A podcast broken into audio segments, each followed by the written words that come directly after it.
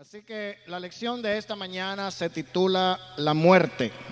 Vamos a estudiar lo que la escritura enseña acerca de este interesante tema que muchas veces tratamos de poner a un lado, tratamos de ignorar, pero una de las cosas que la palabra del Señor nos enseña es que está establecido a los hombres que mueran una sola vez y después de esto el juicio.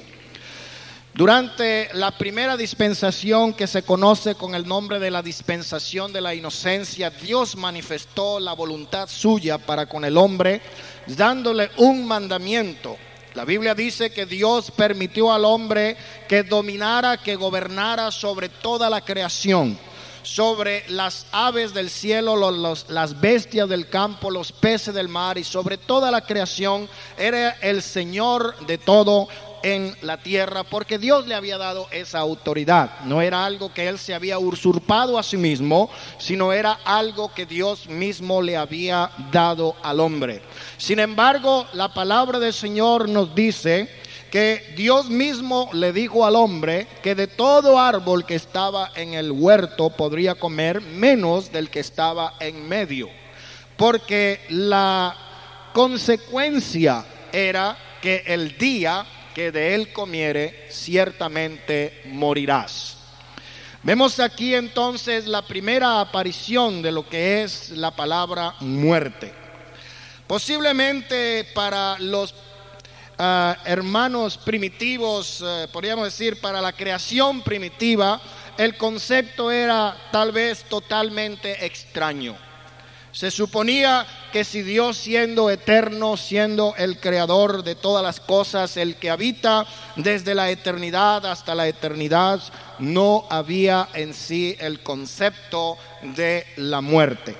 La muerte física era algo que estaba totalmente desconocido en la mente de Adán. Pero el mandamiento de Dios dijo, el día que de él comiere, ciertamente morirás.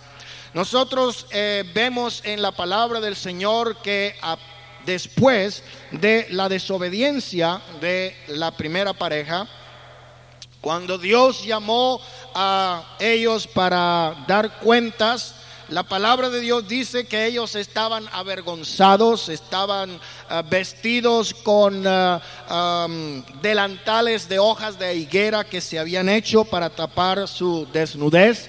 Sin embargo, cuando Dios les llamó y cuando vio lo que había pasado, la Biblia dice que Él tomó un cordero y o degolló un animal y con la sangre del animal sustituyó la sangre del hombre y de la mujer.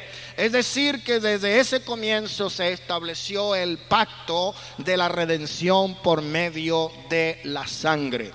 Sin embargo, nosotros vemos que más adelante, aunque el hombre no murió inmediatamente, sino que fue extendida su vida por la cobertura del pacto de la redención por medio de la sangre. Sin embargo, cuando se cumplió el propósito y el tiempo de Dios, el hombre envejeció, el hombre murió y así se cumplió la palabra de Dios. Podemos identificar en la Biblia dos tipos de muerte. En primer lugar, podemos hablar de lo que se llama la muerte espiritual. La muerte se puede decir que es una separación. Cuando se habla de muerte espiritual, estamos hablando de una separación del alma y del espíritu del hombre de la presencia de Dios. Es decir, está separado del espíritu de Dios. El espíritu del hombre y el espíritu de Dios están separados. Pero la muerte física es la separación del alma y del espíritu del cuerpo. Y por eso la muerte física introduce al hombre a lo que se llama la eternidad y al mundo invisible. Han habido a través de los tiempos, a través de la historia, muchas opiniones, conceptos, enseñanzas, muchas filosofías en cuanto a este fenómeno existencial de que un día nacemos y un día tendremos que dejar de existir. Para muchos esto es algo que es bastante traumatizante y bastante um, difícil de pensar y por esa razón muchas veces hasta se ignora. En una oportunidad cuando estaba haciendo un estudio de investigación para mi tesis, eh, seleccioné un tema relacionado con el temor o la ansiedad ante la muerte, especialmente entre los estudiantes de medicina, para tratar de determinar en qué nivel la propia ansiedad que experimenta el estudiante de medicina podía afectar su profesión, podía afectar su relación con los pacientes que estuviesen desahuciados y estuviesen ya agonizantes. Hay varias cosas que se descubrieron en este estudio, pero algo muy importante es que muchas, muchas personas en realidad, aunque manifestaban que no tenían un temor que se puede decir abierto, sí tenían un temor eh, encubierto, es decir, en cierto sentido subconsciente. Por lo cual podríamos decir que todos los seres humanos, o en la mayoría, están expuestos ante este temor, ante la incertidumbre de no saber en qué momento le corresponde dejar de existir. Pero la palabra del Señor nos da a nosotros una definición o una declaración en el libro de Hebreos, capítulo 9 y verso 27, cuando nos dice de la manera que está establecido para los hombres que mueran una sola vez y después de esto el juicio. También, hermanos, la palabra del Señor nos dice, así como el alma del Hijo es mía, también el alma del Padre es mía. Y dice la Biblia, el alma que pecare, esa morirá. Hablando en el sentido espiritual, pero también podemos separarlo en el sentido físico. Veamos lo que la palabra del Señor enseña acerca de esto. ¿Cómo lo describe? La Biblia habla acerca de la muerte en diferentes términos o en diferentes conceptos. Por ejemplo, si leemos en el libro de Deuteronomio, en el capítulo 3, 31, del libro de Deuteronomio, que es el quinto libro de la escritura o del Antiguo Testamento, ahí vamos a encontrar en el verso 16 que habla acerca de, he aquí tú vas a dormir con tus padres. Le dijo quién? Le dijo Jehová a Moisés, tú vas a dormir con tus padres.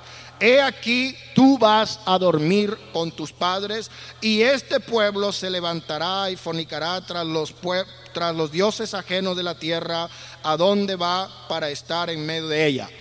Pero aquí encontramos el concepto de dormir. Una de las teorías que tienen algunos religiosos es que cuando la persona fallece cae en un profundo sueño y no sabe absolutamente nada hasta que resucite, bien sea para salvación o para condenación. De la misma manera como usted se acuesta a dormir y se despierta al día siguiente sin saber qué ha pasado durante todo el transcurso de la noche. Sin embargo, este es un término que podríamos considerar muy oriental, particular de lo que es la manera de pensar de la gente de Oriente. Hay otras escrituras como encontramos también en el libro de eh, San Juan capítulo 11 y verso 11 del Evangelio de San Juan en el capítulo 11 y en el verso 11 donde nos dice Dicho esto, les dijo después, nuestro amigo Lázaro duerme, mas voy a despertarle. Aquí vemos que el mismo Señor Jesús utilizó esta palabra, Él duerme. Pero nosotros sabemos que Lázaro estaba muerto y que ya llevaba varios días que había dejado de vivir. Sin embargo, los discípulos pensaron que el Señor le estaba hablando del el sueño del reposo. Les estaba hablando del sueño o del dormir, del descanso. Pero no, Él no estaba hablando del reposo, del sueño. Él estaba hablando de la misma muerte. En el libro de Primera de Corintios, capítulo 15 y en el verso 6 Primera de Corintios capítulo 15 y verso 6 nos dice, después apareció a más de 500 hermanos a la vez, de los cuales muchos viven aún y otros ya duermen.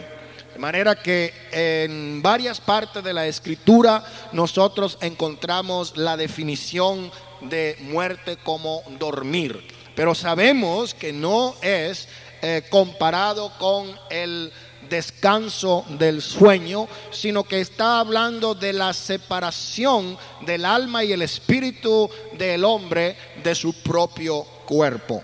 Amén.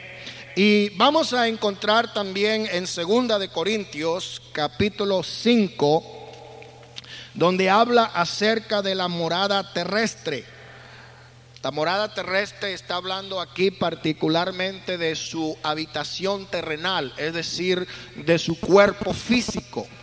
Nosotros eh, nacemos, nosotros crecemos, nos envejecemos y muchas veces nos preguntamos por qué tenemos que hacernos viejos.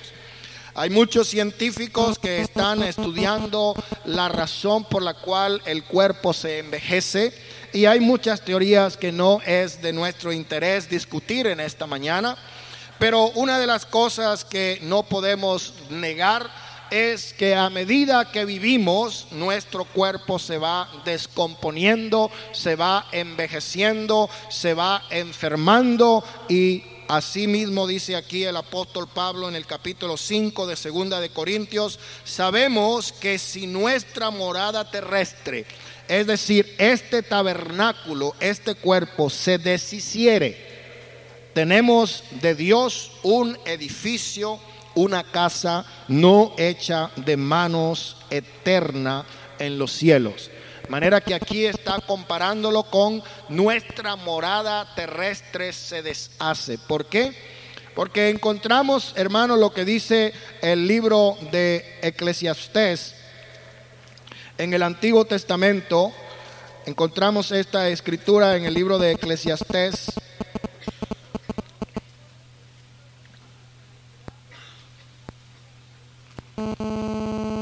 En el libro de Eclesiastés, donde habla acerca de el capítulo 12, nos dice el capítulo 12, acuérdate de tu Creador en los días de tu juventud antes que vengan los días malos y lleguen los años en los cuales digas, no tengo en ellos contentamiento.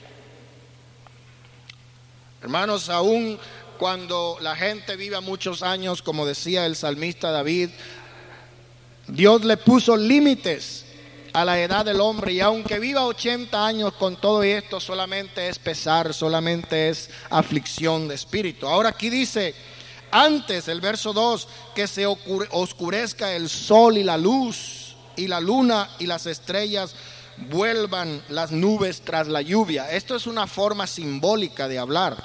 Aquí está hablando es del envejecimiento.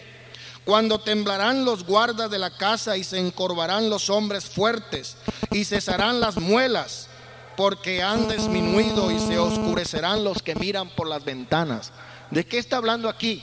Aquí está hablando de la artritis, del reumatismo, de las caries que le tumba los dientes y le hace poner planchas de dientes postizos, se les cae el pelo, eh, ya no ven bien, ya tienen que ponerse espejuelos y, y comienza a deteriorarse el organismo.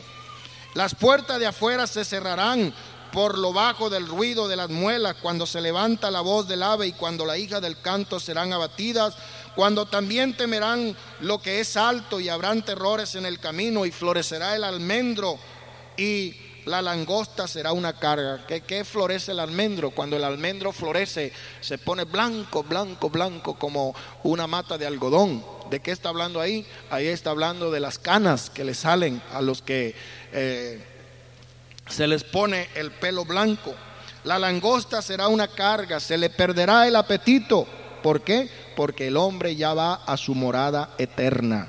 Y los endechadores andarán alrededor de las calles. Antes que la cadena de plata se quiebre y se rompe el cuenco de oro y el cántaro se quiebre junto a la fuente.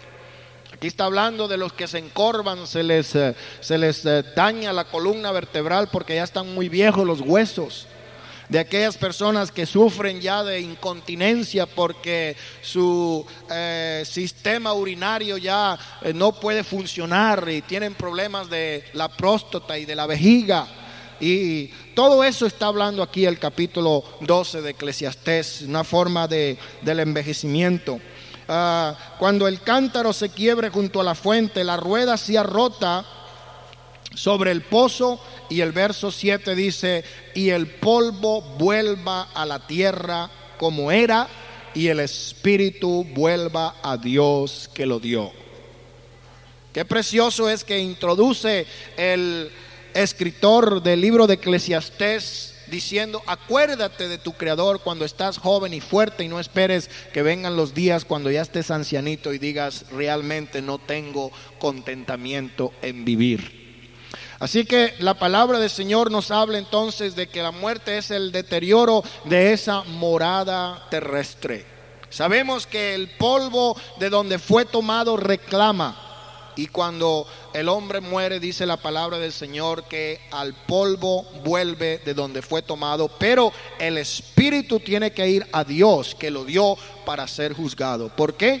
Porque acordémonos que el hombre no solamente es hecho de barro, de tierra, no es solamente hecho de arcilla, sino que Dios después que lo formó y lo hizo, sopló en sus narices aliento de vida para que fuese el hombre un alma viviente. Tenemos algo que le pertenece a Dios. Hay una parte de nuestra naturaleza que busca a Dios de donde proviene. Y por esa razón consideramos que hay algo muy, muy importante que es lo que se llama la universalidad del espíritu religioso aún en las comunidades más primitivas, como aquellos indígenas aborígenes de Australia Occidental, que todavía viven en una etapa de miles y miles de años de atraso, todavía viviendo como en aquellos tiempos prehistóricos. Sin embargo, en medio de esas culturas tan primitivas existe un espíritu religioso. Buscan encontrar una divinidad. Y sabemos que es porque dentro del espíritu del hombre existe esa porción, esa parte que le pertenece a Dios y que reclama a Dios. Y el hombre sin Dios equivocadamente busca en la naturaleza misma, busca en las cosas que no entiende la explicación de esa energía, de esa fuerza más superior a ellos que se llama Dios o divinidad. Pero hermanos, el hombre, la mujer tendrá un día que dejar de ser y la morada terrestre se deshace. Qué cosas, hermano, que muchas veces se le hace tanto, eh, se, le da tanta importancia en mantener el cuerpo, en, en hacer ejercicio para estar en buen peso y en buena salud, y todo eso es bueno. Pero la Biblia nos dice que el ejercicio corporal para nada aprovecha, pero buena cosa es ejercitarse en la piedad. ¿Cuántos hay o cuántas hay que tratan de embellecerse con diferentes tratamientos y con diferentes productos para verse mejor, más rejuvenecidos? Pero todo eso es vanidad porque la palabra del Señor, hermano, nos dice, engañosa es la gracia y vana la hermosura. La mujer que teme a Jehová, esa será ensalzada. No está malo, hermanos, que se conserven en buena salud eh, y en buen peso y se arreglen y se vean bien, pero es más importante saber que esta morada terrenal será deshecha tarde o temprano. Aún las personas eh, más saludables han tenido que llegar a ese momento crucial de su existencia.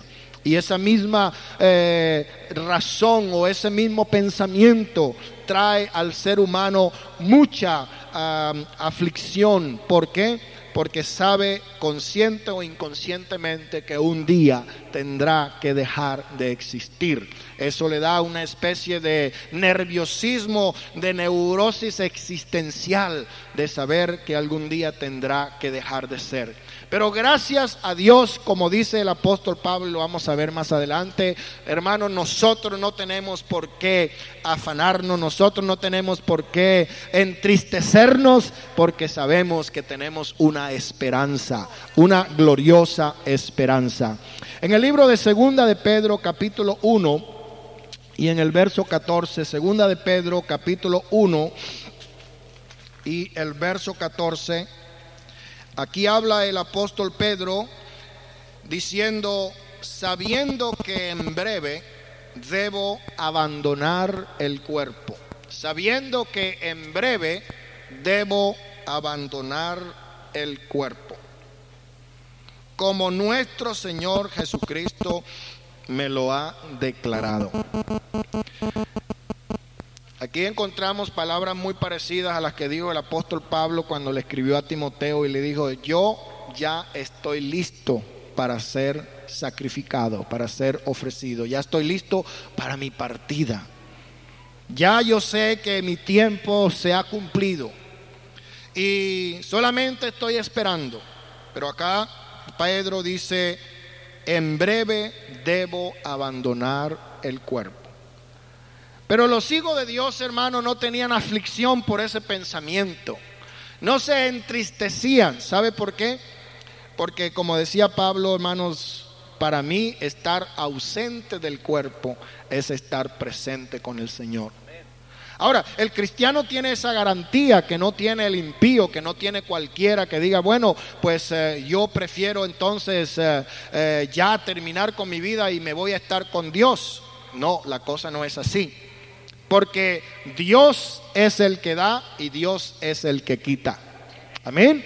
Así como dijo aquel siervo del Señor llamado Job, Jehová dio y Jehová quitó, sea el nombre de Jehová bendito. Amén.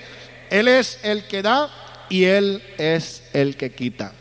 Vamos a leer también el libro de Lucas, capítulo 12 y el verso 20. Lucas, capítulo 12 y el verso 20.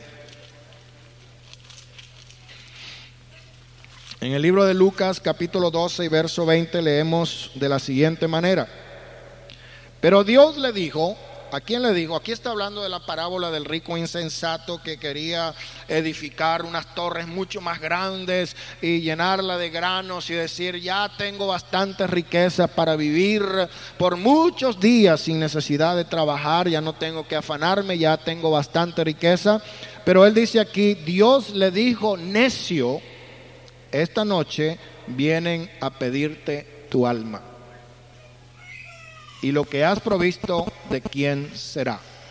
Entonces la Biblia habla de dormir, la Biblia habla de que nuestra morada terrestre se deshace, habla acerca de abandonar el cuerpo, pero también habla de que Dios pide el alma.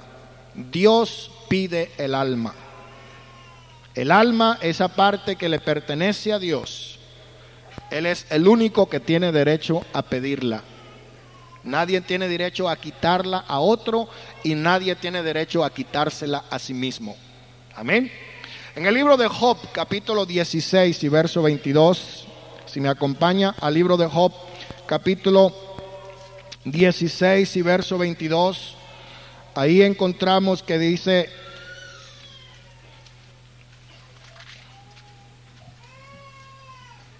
más los años contados vendrán y yo iré por el camino de donde no volveré. Yo iré por el camino de donde no se puede volver. Aquí podemos introducir nosotros una idea equivocada que es enseñada por las religiones místicas del Oriente, como el hinduismo y las religiones eh, de la India, de China, de Japón, que creen en lo que se llama la reencarnación del alma, en lo que se llama el karma, en esa parte existencial que no deja de ser y que vuelve otra vez a incorporarse, bien sea en una parte inferior de naturaleza de acuerdo con la clase de vida que esa persona ha, vivido, o tal vez en una forma más ah, ah, avanzada de naturaleza. Por esa razón es que algunos piensan que tal vez los animales pueden contener los espíritus de algunas personas que en unas vidas anteriores fueron tal vez malas, pero que ahora están pagando su castigo. Y de esta manera se piensa en que siempre esa energía que se llama karma está reincorporándose. Otra creencia muy equivocada es la creencia que tienen los mormones porque de acuerdo con la religión mormona existe lo que se llama el mundo de los espíritus. En el mundo de los espíritus, según ellos, viven mucha gente, pero que no tiene cuerpo. Y esa gente viene y nace y se mete en el cuerpo de un niño cuando nace. Pero si en el mundo de los espíritus era una persona mala, rebelde, desobediente, entonces como castigo le dan el cuerpo de un negro. Y por eso hasta hace poco los mormones creían que los negros eran malditos y no podían pertenecer al sacerdocio levítico. También si es una persona muy buena, eh, le dan el cuerpo de un güero, ojos azules, pelo rubio. Eso quiere decir que en el mundo de los espíritus era una linda persona y por eso como premio le dan el cuerpo de una persona blanca. Y si está muy apurado y muy apresurado por venirse del mundo de los espíritus, entonces puede ser que le den por ahí el cuerpo de un mexicano medio tostadito, pero no tan negro. Entonces, estas son creencias que tienen estas religiones que no están de acuerdo con lo que la Biblia enseña. Después que las personas se mueren, cuando vienen a la tierra tienen lo que se llama el velo del olvido. Es decir, se vuelven tan chiquititos sus espíritus que no se acuerdan lo que hacían en el mundo anterior. Y ya luego que se muere, entonces van otra vez al mundo de los espíritus para encontrarse y allí siguen teniendo babies espirituales con sus múltiples esposas y de esa manera continúa la vida en el mundo de los espíritus. Pero la palabra del Señor nos habla también y nos dice, no te alabarán los que descienden al sepulcro. Lo cual quiere decir que los que mueren ya no tienen parte con los vivientes. Eso lo dice también la palabra de Dios. De manera que ya cuando una persona deja de existir, ya no puede volver a regresar a la tierra. Eso es lo que dice el libro de Job, capítulo 16 y verso 22. Y eso también lo respaldamos con lo que leímos en Hebreos, capítulo 9 y verso 27. Está establecido a los hombres que mueran una sola vez. Y por supuesto, cuando habla aquí de hombre, también incluye al género humano que es parte de la mujer. En el libro de Génesis, capítulo 49 y verso 33, Génesis 49, 33, ahí nos habla también acerca de ser reunido con los padres. En el libro de Génesis, capítulo 49 y el verso 33. 49, 33 nos dice, y cuando acabó Jacob de dar mandamiento a sus hijos, es, encogió sus pies en la cama y expiró y fue reunido con sus padres. Aquí podríamos decir nosotros, bueno, fue reunido con sus padres en el sentido de que él eh, los sepultaron en el sepulcro de sus padres o fue al sepulcro como habían sido sepultados sus padres o está hablando aquí que en el mundo espiritual de la eternidad, en el mundo invisible, en el mundo de los espíritus desincorporados, allí usted conoce a la gente con quien tuvo relación durante su vida terrenal. ¿Podrá usted ir allí y reunirse con su tatarabuelito que nunca conoció porque cuando usted nació ya se había muerto hacía muchísimos años? Bueno, esto realmente es otro tema que podríamos tratar, pero acá nos habla acerca de que Jacob se reunió con sus padres.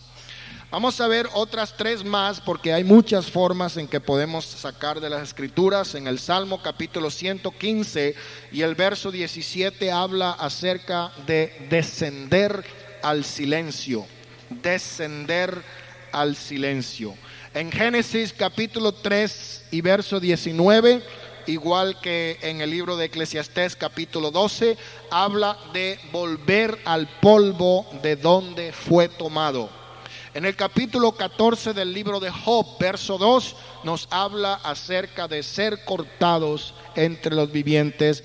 Y en Filipenses capítulo 1 y verso 23 habla acerca de partir. Vamos a leer esa escritura porque es bastante interesante en el libro de Filipenses capítulo 1 y el verso 23 nos dice de la siguiente manera, porque de ambas cosas estoy puesto en estrecho, teniendo deseo de partir y estar con Cristo, lo cual es muchísimo mejor. Partir y estar con Cristo. Vamos a decir que solamente los creyentes que viven en el momento de la venida de Jesús van a escapar la muerte física. Hay muchas personas, hermanos, que enseñan sanidad divina y milagros. Y nosotros creemos lo que dice la palabra de Dios. Jesucristo es el mismo ayer, hoy y por todos los siglos. Nosotros sabemos que si hay necesidad de milagros, es en el tiempo en el cual estamos viviendo. ¿Por qué? Porque la incredulidad, la apostasía se ha multiplicado tanto que es necesario que el hombre carnal experimente algo sobrenatural. ¿Para qué? Para que su imaginación, su mente, su intelecto y su voluntad puedan tener una brecha abierta a lo sobrenatural de Dios. Porque nosotros sabemos, hermanos, que el hombre natural no percibe las cosas que son de Dios porque le parecen locura y la razón por la cual no las ah, entienden es porque hay que discernirlas espiritualmente. De manera que cuando Dios levanta a un canceroso que está moribundo y agonizante y lo sana, eso puede ser ocasión para que muchos, hermanos, en que hay mucha especulación y hay muchos que están torciendo las escrituras para tratar de ganar un provecho personal. En una ciudad en el estado de Arizona hay un predicador que está enseñándole a los viejitos más que todo que si ellos creen en su mensaje y si ellos le entregan todos los uh, cheques del welfare y del social security para que él los cuide, esas personas no se van a morir. Y tal vez los ancianitos por experimentar creen, sin embargo, a muchos, a muchos de los creyentes de esa iglesia también le ha llegado el momento de tener que partir. En una oportunidad trataron de hacer un juicio contra este hombre como un, eh, eh, ¿cómo se llama eso? Como una, no un especulador, pero una persona que está engañando. ¿Qué nombre tiene eso, más gordillo? Un estafador porque estaba quitándole el dinero a los ancianitos con la promesa de que nunca se iban a morir, que nunca se iban a enfermar.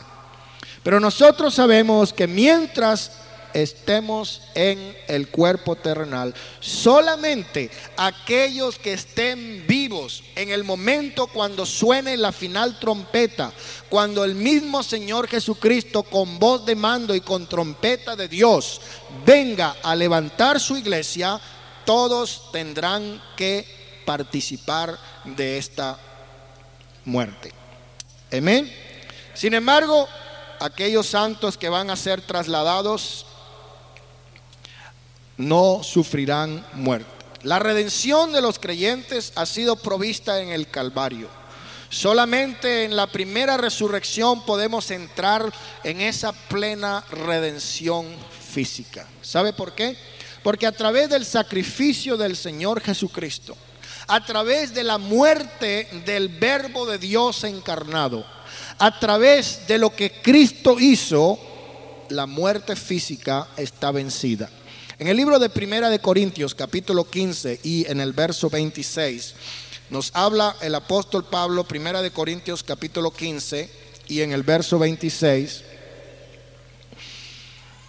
Vamos a ver el 25 para tener un uh, fondo textual, dice, es preciso que Él, hablando de Jesús, reine hasta que haya puesto a todos sus enemigos debajo de sus pies. Y el postrer enemigo que será destruido es la muerte. Cuando Cristo venció la muerte en la cruz del Calvario, cuando Él fue sepultado y resucitó, de la manera como la muerte entró al mundo por el pecado de un hombre, ahora por la resurrección de Jesucristo, la muerte física ha sido vencida. La palabra de Dios nos habla en Romanos capítulo 5 y en el verso 12. Vamos a ver Romanos capítulo 5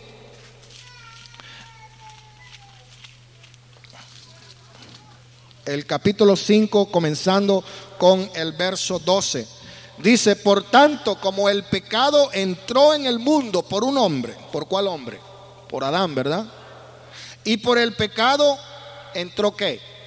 La muerte la muerte espiritual, que es la separación del espíritu del hombre y el espíritu de Dios, es decir, se rompió la comunión entre los dos, y también la muerte física, que es la separación del espíritu y el alma del hombre de su propio cuerpo. Así la muerte pasó a quién? A todos los hombres. ¿Por qué? Por cuantos por Adán todos pecaron.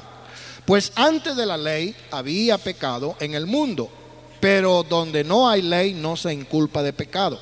No obstante, reinó la muerte desde Adán hasta Moisés. Es decir, no había ley. Sin embargo, había muerte.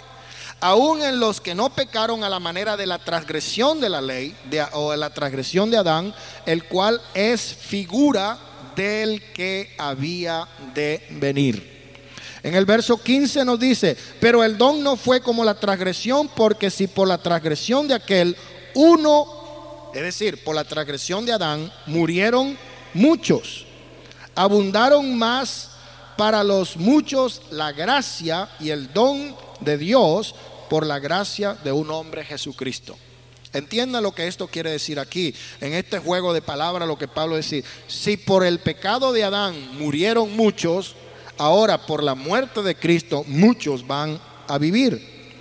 El cual eh, con el don no sucede como en el caso del uno que pecó, porque ciertamente el juicio vino a causa de un solo pecado para condenación, pero el don de Dios vino a causa de muchas transgresiones para justificación. El verso 17, pues si por la transgresión de uno solo reinó la muerte, por la transgresión de Adán reinó la muerte, ahora mucho más reinará en vida por uno solo Jesucristo los que reciben la abundancia de la gracia y el don de la justicia. Así que como por la transgresión de uno vino la condenación a todos los hombres, de la misma manera por la justicia de uno vino a todos los hombres que la justificación de la vida. Porque así como por la desobediencia de un hombre los muchos fueron constituidos pecadores, así por la obediencia de uno, Jesucristo, los muchos serán constituidos justos. Pero la ley introdujo se introdujo para que el pecado abundase, más cuando el pecado abundó, sobreabundó la gracia. Pero que así como el pecado reinó para muerte, así también la gracia reine por la justicia para vida eterna mediante Jesucristo, Señor nuestro. Qué precioso podemos ver aquí, hermano, como el mismo Señor Jesucristo vino a restaurar la relación que existía entre Dios y el hombre.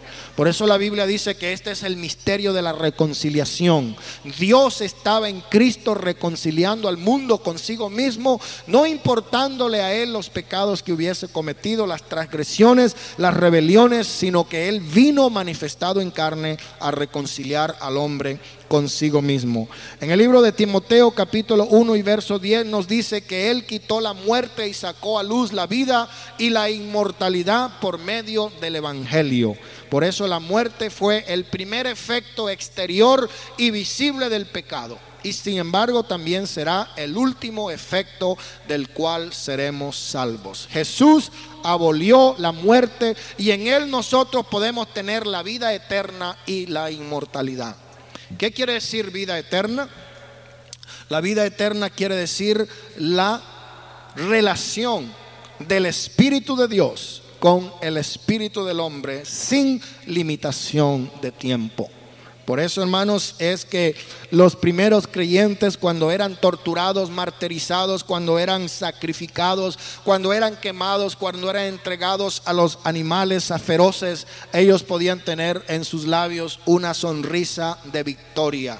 Ellos podían decir verdaderamente estamos pasando de esta temporada de, sufrimiento a una eternidad de gozo en el Señor. ¿Cuánto decimos gloria a Dios? Hay diferentes eh, creencias acerca de qué sucede con las almas. Se habla acerca de lo que se llama los espíritus desincorporados y algunos suponen que hay un estado intermedio.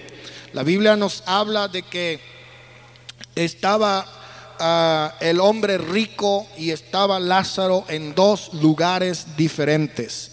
Los justos no van a recibir el galardón final, ni los inicuos van a recibir el castigo final hasta después de sus resurrecciones respectivas.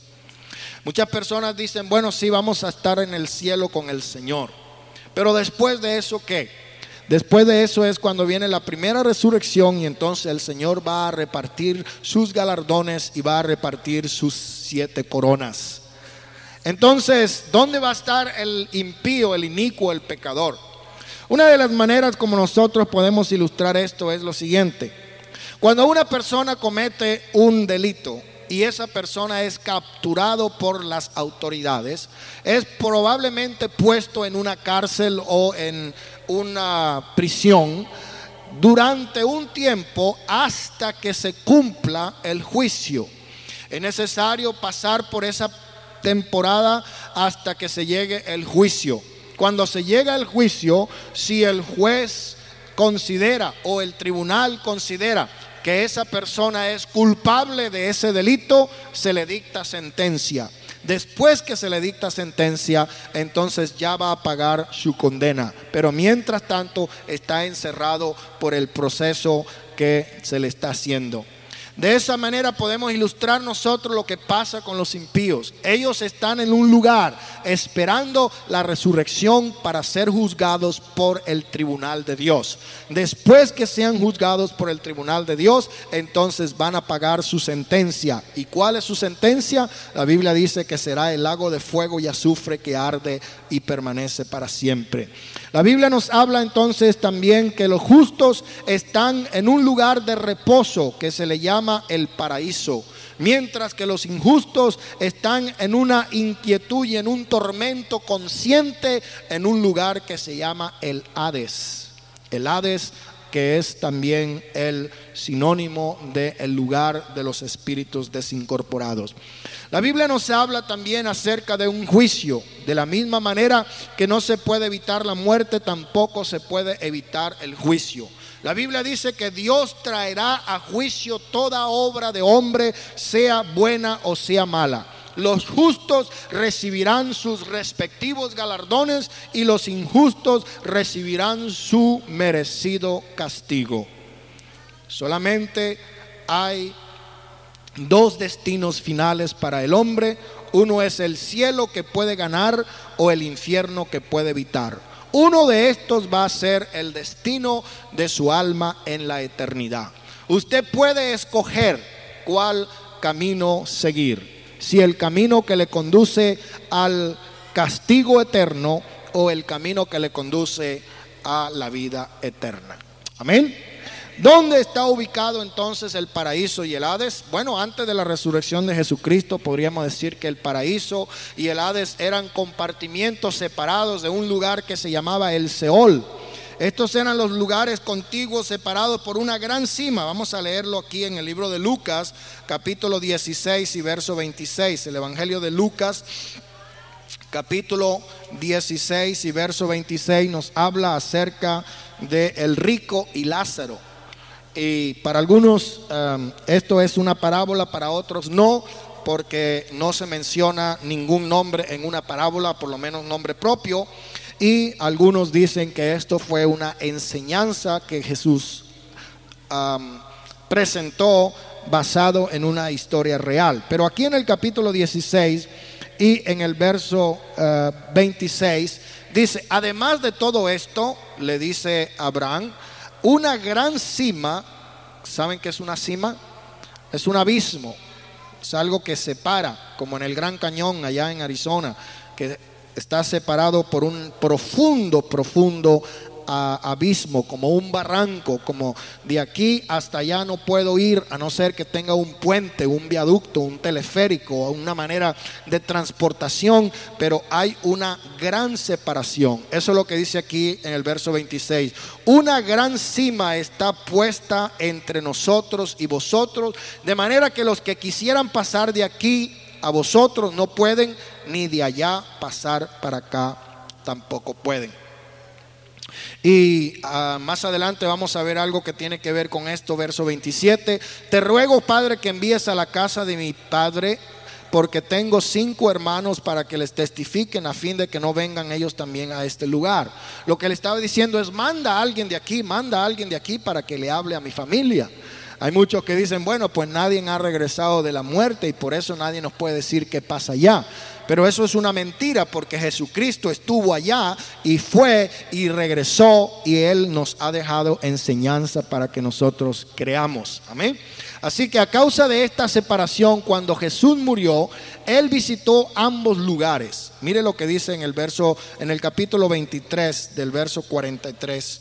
El capítulo 23 de Lucas, en el verso 43 eh, Jesús le dijo, ¿a quién le dijo? Al buen ladrón que se arrepintió en la cruz del Calvario, le digo, de cierto, de cierto te digo, que hoy estarás conmigo en el paraíso. Y en el libro de Hechos, vamos a leer Hechos también, capítulo 2 y verso 31. Capítulo 2 y en el verso 31 dice así, y viéndolo antes habló de la resurrección de Cristo, que su alma no fue dejada en el Hades, ni su carne vio corrupción. También esto lo podemos explicar en el libro de Primera de Pedro y en el capítulo 3, versos 19 y 20, donde dice de la siguiente manera, o vamos a leer el 18. Porque también Cristo padeció una sola vez por los pecados, el justo por los injustos, para llevarnos a Dios, siendo a la verdad muerto en la carne, pero vivificado en el Espíritu. Y en el Espíritu fue y predicó a los espíritus encarcelados, los que en otro tiempo desobedecieron cuando una vez esperaban la paciencia de Dios en los días de Noé, mientras se preparaba el arca en la cual pocas personas, es decir, ocho, fueron salvas. De manera que cuando Jesús resucitó, Él desocupó un lugar y también la posición del paraíso al tercer cielo. Lo que, lo que la adivina de Endor pudo hacer con el espíritu de Samuel, en primera de Samuel capítulo 28, 14. Aquí hay una escritura, hermano, que siempre eh, nos preguntan, bueno, ¿cómo es este caso aquí? Porque la palabra de Dios dice que no exista entre vosotros agorero, ni adivino, ni que eche suerte, ni que se comunique con los muertos. ¿Y por qué aquí se, Saúl invocó o mandó a buscar el espíritu de Samuel? Y cuando vino el espíritu de Samuel le dijo, ¿para qué me hiciste venir? Entonces se pregunta la gente, bueno, ¿por qué sucedió eso? Entonces la respuesta que puede darse es que no puede ser hecho con los espíritus de los redimidos, porque desde la resurrección de Jesús el paraíso y el Hades ya no tienen la ubicación contigua al Seol. ¿Por qué? Porque Jesús, según Efesios 4, 8, llevó cautiva la cautividad y dio dones a los hombres. Hay algunas enseñanzas que nosotros eh, hemos oído que se pueden considerar enseñanzas falsas. Por ejemplo, cuando estábamos siendo enseñados en el catecismo romano, nos decían que había un lugar que se llamaba el purgatorio. Esto enseña que los fieles necesitan pasar por un proceso de purificación antes de ser considerados aptos para entrar en la presencia de Dios. Es decir, un lugar donde usted va a purgar sus penas y acá en la tierra sus familiares le hacen rogativas, rezos, misas, responsos y qué otras cosas con las cuales se enriquecen las bolsas de los sacerdotes, especialmente en los días cuando se celebra el Día de los Muertos en el mes de noviembre. Pero la escritura enseña que los muertos en Cristo tendrán felicidad inmediata. El que murió, que no estuvo Ah, bien delante de Dios, ya no tiene oportunidad, hermano, de andar que, con dinero se le vaya a sacar del infierno, ni tampoco el que es fiel con Dios va a pasar por ese estado intermedio. Solo hay los salvos y los perdidos. Y el destino de cada grupo es determinado en la vida y no después de la muerte. La muerte cierra el periodo de prueba y luego después de eso viene el juicio. También oímos hablar acerca del espiritismo. El espiritismo enseña que se puede conversar con los muertos a través de una persona que se llama canal o medium. La Biblia prohíbe expresamente consultar con tales espiritistas y también la prohibición misma indica que hay un mal y un gran peligro en esta práctica. En el libro de Lucas capítulo 16, donde hablamos acerca de la narración del rico y Lázaro, nos prueba que a los muertos no se le permite comunicarse con los vivos. ¿Por qué? Porque dice la Biblia que no tendrán parte entre los vivientes. Vamos a leer el libro de Levíticos, capítulo 19 y verso 31 rápidamente. Levíticos 19, 31. En el Antiguo Testamento encontramos Levíticos, el capítulo 19 y el verso 31 nos dice de la siguiente manera, no os volváis a los encantadores ni a los adivinos, no los consultéis contaminándoos con ellos, yo Jehová vuestro Dios. En el libro de Levíticos también capítulo 20 y verso 6. Y la persona que atendiere a encantadores o adivinos para prostituir, para prostituirse tras de ellos, yo pondré mi rostro contra tal persona y la cortaré de entre su pueblo. Y vamos a leer finalmente el libro de Isaías, capítulo 8 y el verso 19. Isaías 8. Isaías 8, 19 nos dice, y os dijeren, preguntad a los encantadores y a los adivinos, que susurran hablando, responded, ¿no consultará el pueblo de Dios? ¿Consultará a los muertos por los vivos? Entonces aquí tenemos la prohibición de Dios de consultar con tales prácticas. Hay otra creencia que ya la mencioné al principio que se llama el sueño del alma. Esto enseña que el alma es inconsciente hasta el periodo de la resurrección. Es decir, la persona se duerme y hasta que no venga la resurrección, bien sea para condenación o para salvación, la persona está inconsciente. Pero las escrituras no enseñan que hay tal reposo inmediato eh, y consciente en el paraíso ah, para los salvos. La Biblia nos habla que hay un reposo inmediato, consciente en el paraíso para los salvos y un tormento consciente en el Hade para los perdidos. Por eso Lázaro y el rico estaban conscientes en el Hades eh, porque visitó Jesús el paraíso y el Hades y las almas eran inconscientes, esto hermano es verdaderamente un error. Tenemos muchas escrituras que podemos referirnos, pero vamos a leer dos solamente. Una está en el libro de Salmo capítulo 16 y en el verso 10. Salmos 16, 10. Dice, porque no dejará mi alma en el Seol, ni permitirás que tu santo vea corrupción. Y vamos a leer otra que está en el libro de Lucas capítulo 23 y el verso 43. Lucas 23, verso 43. En el verso 43 dice, entonces Jesús le dijo, de cierto te digo que hoy estarás conmigo en el paraíso. Esta teoría se llama la teoría del sueño de las almas o el alma se duerme.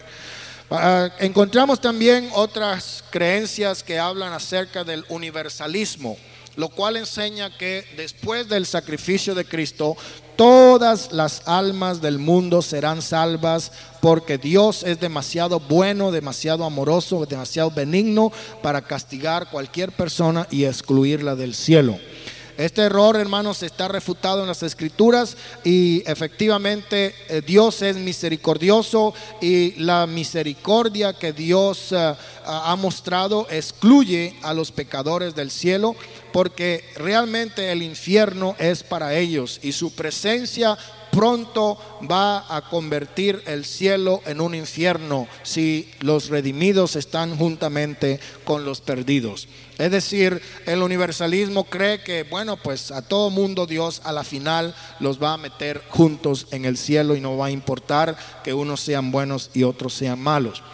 Y hay otra creencia que es lo que se llama la restauración de todas las cosas, lo cual enseña que el infierno realmente no es eterno, sino que es una experiencia temporal para purificar a los pecadores, para hacerlos aptos para entrar al cielo. Esto es semejante a lo que se llama el purgatorio. Pero si así fuere, los, los, fuegos del infierno tendrían más poder que la sangre de Jesús y la experiencia nos enseña que el castigo en sí no regenera. Puede restringir, pero no puede transformar. Los que creen en este error afirman que la palabra eterno en griego quiere decir durante una época y no una duración sin fin. En el libro de Mateo capítulo 25, el verso 41 hasta el verso 46 nos habla del castigo de los malos terminará, también terminaría la felicidad de los justos porque Dios en la actualidad no obliga al hombre a ser salvo, tampoco lo va a hacer en el futuro. Y finalmente, hermano, tenemos otra falsa creencia que se llama la aniquilación de las almas. Y esto enseña que los malos serán aniquilados. Aniquilar quiere decir totalmente desvanecidos. Se cree que, esta gente cree que eh, el alma va a ser como eh, destruida, consumida. Sin embargo, hay otros hay textos como Segunda de Tesalonicenses 1:9 y otros más que dicen que los malos serán destruidos. Sin embargo, esto no quiere decir aniquilación, sino ruina, porque la palabra de Dios cuando habla del infierno dice que el fuego no se apagará ni el gusano dejará de molestar o dejará de, vivir. También indican que la muerte como la pena del pecado quiere decir que es la separación de Dios y no la cesación de la existencia. La promesa divina de vida no es la promesa de existencia porque todo hombre la tiene en consecuencia. Lo opuesto es verdad. La muerte como pena no significa la pérdida de la existencia.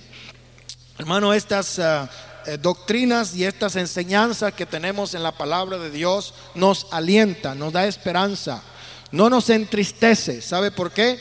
Porque nosotros sabemos a quién hemos creído. Nosotros sabemos cuál es nuestra esperanza. Nosotros sabemos como el apóstol Pablo que esta morada terrestre será deshecha algún día, pero tenemos un tabernáculo, un edificio no hecho por mano en el cielo. Usted siempre, hermano, tiene que pensar, hermana, tiene que pensar que un día usted tendrá la recompensa y el galardón de parte de Dios. Y para eso es necesario, como dice la Escritura, ser fiel hasta la muerte y yo te daré la corona de la vida. La palabra del Señor nos dice, retén lo que tiene para que nadie tome tu corona. Hermanos, en un tiempo en el cual estamos nosotros batallando y sufriendo y, tal vez siendo atribulados por los ataques del mundo y del diablo, es necesario estar firme en la fe porque la fe es la que vence el mundo. Por medio de la fe nosotros seremos más que vencedores. Dios nos va a dar la victoria aún sobre la misma muerte, porque sabemos que ninguna tumba va a poder retener a los hijos de Dios. Cuando suene la final trompeta, los muertos en Cristo resucitarán primero y los que estén vivos serán transformados. La esperanza gloriosa del creyente que ha nacido de nuevo, que ha pasado de muerte a vida, porque antes la Biblia dice, estábamos muertos en nuestros delitos y pecados, pero el Señor dijo, yo soy la resurrección y la vida, y el que cree en mí, aunque esté muerto, vivirá. Hoy podemos decir, Señor, yo vivo porque tú vives.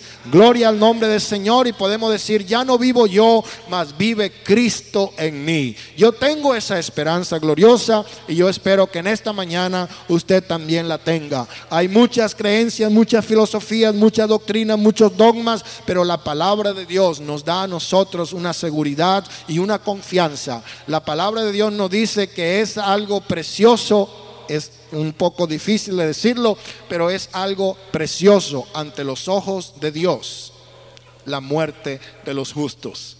Aleluya. Qué bonito es cuando se puede realmente decir, he aquí una persona que en vida fue un verdadero creyente, fiel a Dios y fiel a su iglesia.